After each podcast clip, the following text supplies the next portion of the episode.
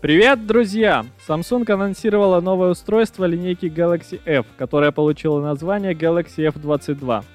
Страничка телефона с перечислением характеристик появилась на официальном сайте Samsung сегодня.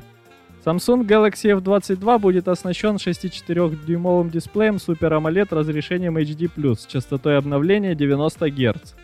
Стоит отметить, что это первый телефон серии, в котором AMOLED-экран сочетается с такой частотой обновления – Galaxy F12 также имеет 90 герцовый экран, однако он получил ЖК-панель.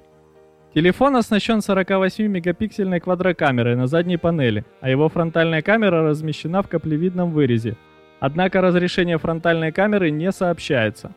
Устройство также оснащено аккумулятором емкостью 6000 мАч, которого хватает для двух дней работы без подзарядки при обычной нагрузке. Согласно предварительной информации, смартфон построен на сок Mediatek Helio G80 и оснащен 4 или 6 гигабайт оперативной и 64 или 128 гигабайт флеш-памяти на выбор.